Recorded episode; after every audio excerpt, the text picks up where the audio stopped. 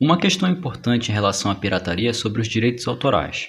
Embora muito se discuta sobre o que os usuários podem ou não podem fazer com o conteúdo que compram, é difícil chegar em um acordo em ambas as partes. Autor e consumidor saem prejudicados no fim das contas. Por isso, hoje nós vamos falar sobre os direitos autorais, principalmente da parte aqui no Brasil, o que, que a lei diz, o que, que é permitido e onde ela pode ser aplicada.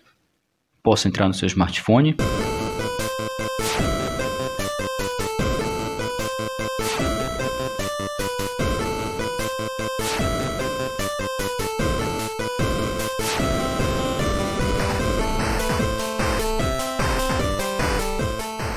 Se você me permite, muitíssimo obrigado. Meu nome é Petros Davi e este é a versão beta sobre direitos autorais. Bem, o primeiro recado aqui essa semana tivemos o lance livre que eu fiquei de postar já tinha um tempo.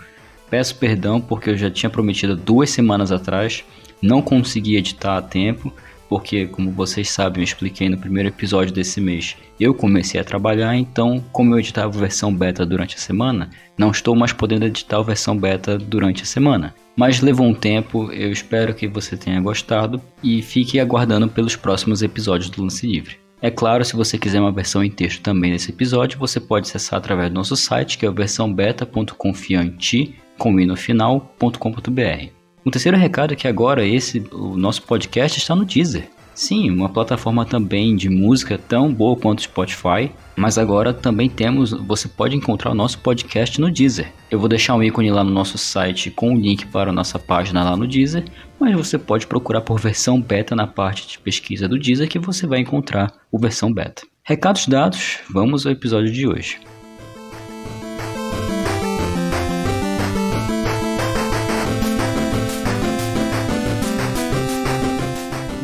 Vamos lá. Direitos autorais.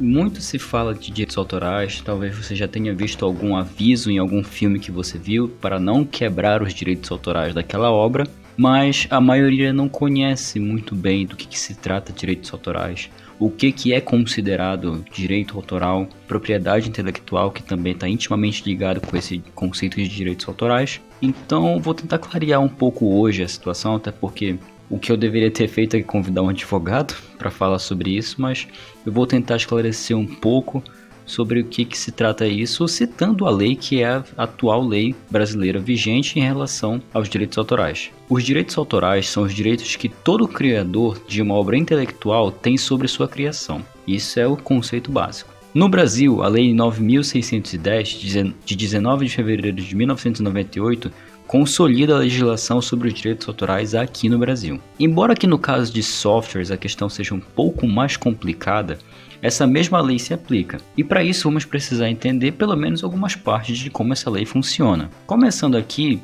na primeira parte que toda lei tem, que são as disposições preliminares. Nas disposições preliminares temos o seguinte: o artigo 1 fala esta lei regula os direitos autorais, entendendo-se sob esta denominação os direitos de autor e os que lhes são conexos. No artigo 2 tem o seguinte: os estrangeiros domiciliados no exterior gozarão da proteção assegurada nos acordos, convenções e tratados em vigor no Brasil, que significa dizer que os brasileiros no exterior também devem seguir esta lei. No entanto, existem algumas brechas em relação a isso, pois algumas leis internacionais determinam que se você mantém arquivos que quebram os direitos autorais e eles estejam armazenados em outro país, as leis que valem é a desse país onde está o servidor que guarda esse arquivo.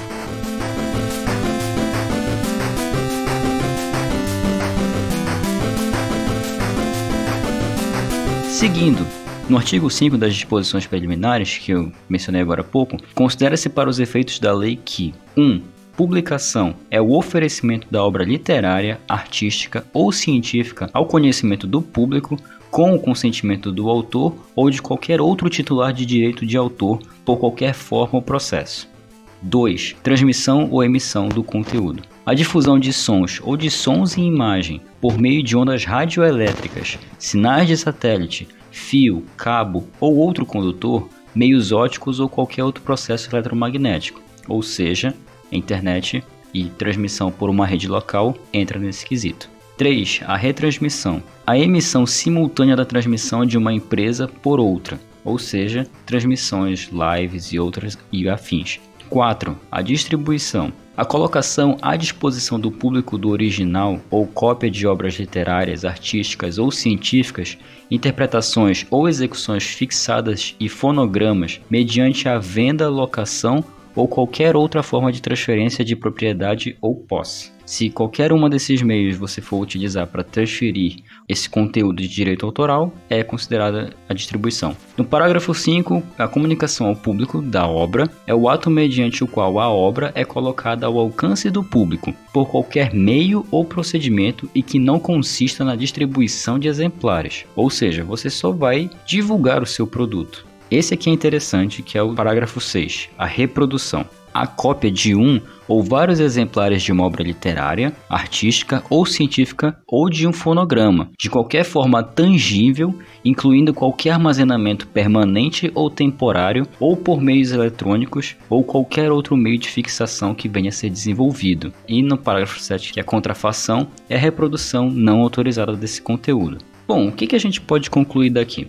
Apesar de não mencionar nada de softwares, Filmes, músicas, livros e outras mídias se aplicam perfeitamente a essa lei, e os crimes de reprodução ou cópia legal podem ser julgados através dessa lei e através desses parágrafos que eu acabei de mencionar aqui. O próprio versão beta tem uma página lá, se você nunca entrou no nosso site e lá está explicando que você pode utilizar o conteúdo, desde que você cite que você pegou do meu site. Se você citar somente isso, você pode usar o conteúdo do jeito que você quiser. Você pode modificá-lo, você pode replicá-lo, você pode usar inclusive para meios comerciais, que é uma coisa que eu vou falar mais à frente, que são as Creative Commons. Mas vamos aqui dar uma pausa e falar sobre o que é propriedade intelectual.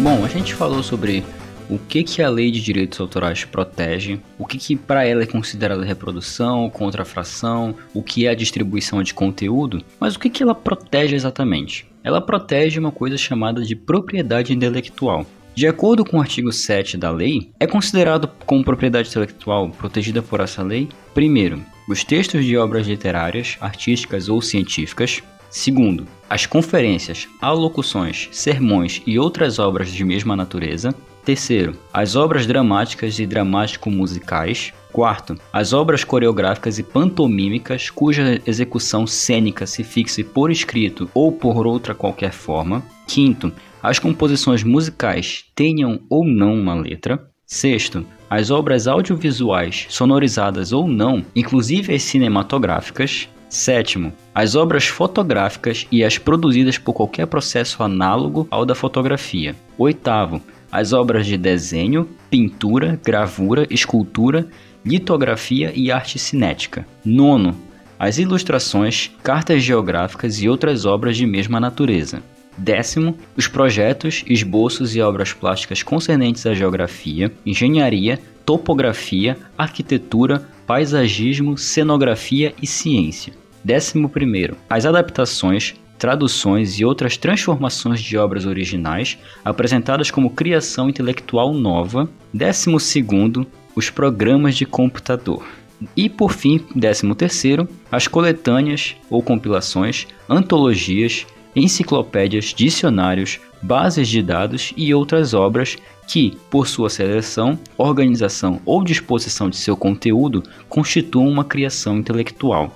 E um adendo dessa mesma lei, os programas de computador são objetos da legislação específica, observadas as disposições desta lei que lhes sejam aplicáveis. Bom, considerando tudo isso, um sistema operacional é um programa de computador, ele é um software. Então, você pode ser julgado através dessa lei, já que o, sistema, o Windows, por exemplo, é um programa de computador. Mas agora, YouTube e como essas outras coisas, ouvir músicas, se encaixam aqui? Bem, se encaixam nessa parte de propriedade intelectual. E como aqui ele especifica várias coisas, como projetos, esboços, obras, pinturas, então tá tudo aqui dentro. O que quer dizer que essa lei é bem rígida, isso é inegável. Mas determinadas situações, como por exemplo um código-fonte, ele é considerado propriedade intelectual, afinal, quem desenvolveu ele foi um programador e, querendo ou não, ele é um programa de computador. O, o código-fonte, é claro, não o programador. mas o código-fonte foi feito e pensado para executar uma tarefa, que é o que todo software faz, executar tarefas do dia a dia. Então, essa lei é aplicável, apesar dela ser uma lei bem rígida e ela é bem específica em relação ao que, que ela cobre e o que, que ela não cobre, é o que temos e é o que devemos seguir.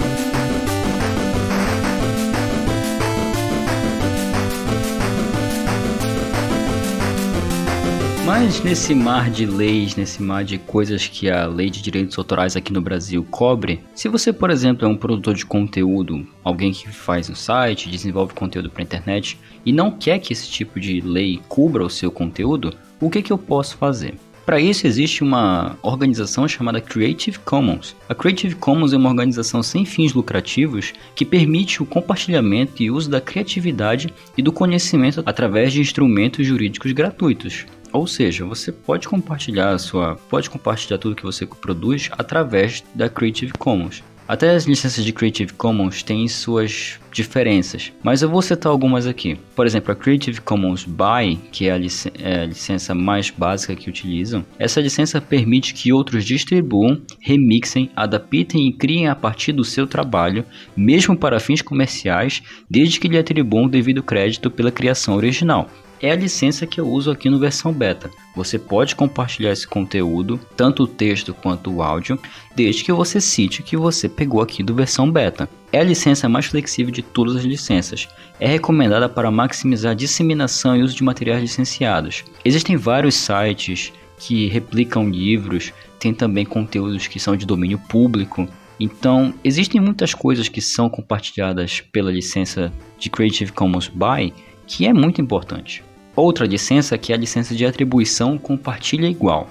Essa licença permite que outros remixem, adaptem e criem a partir do seu trabalho, mesmo para fins comerciais, desde que lhe atribuam o devido crédito e que licenciem as novas criações sobre os termos idênticos. É, voltando ao exemplo aqui do código-fonte de algum software. Se alguma pessoa desenvolveu baseado no seu código-fonte, ela tem que tornar aquele software dela também é, usando a licença Creative Commons e, dando a atribuição, compartilha igual. E se houver outros trabalhos derivados desses trabalhos que foram derivados do seu código-fonte, eles terão que ser lançados nessa licença também. Portanto, quaisquer trabalhos derivados também permitirão o uso comercial.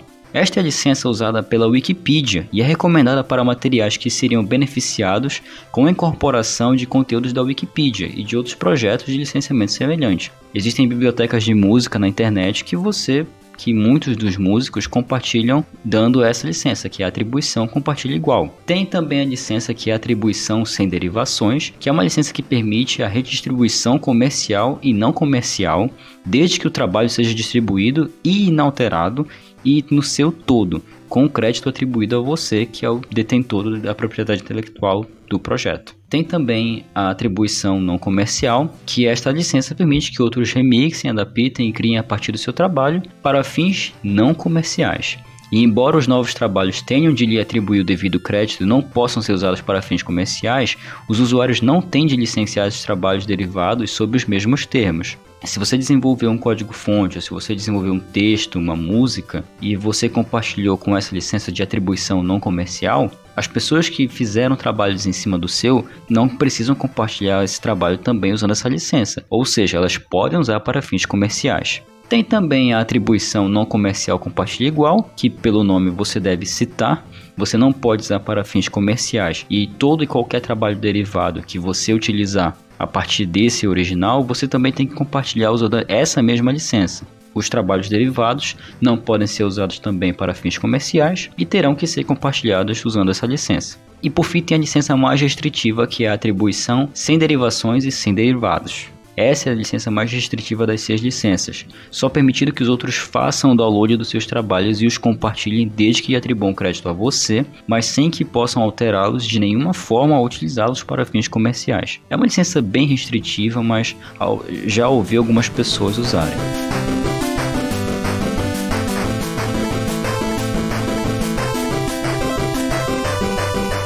Bem, esse foi o episódio sobre direitos autorais. Eu espero que tenha esclarecido um pouco essa questão. Eu encorajo você também a acessar o site da Creative Commons aqui do Brasil.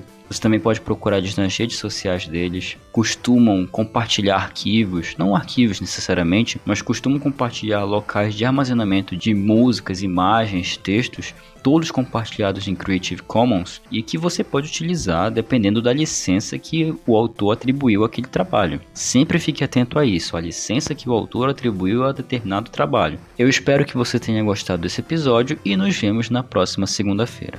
Até lá!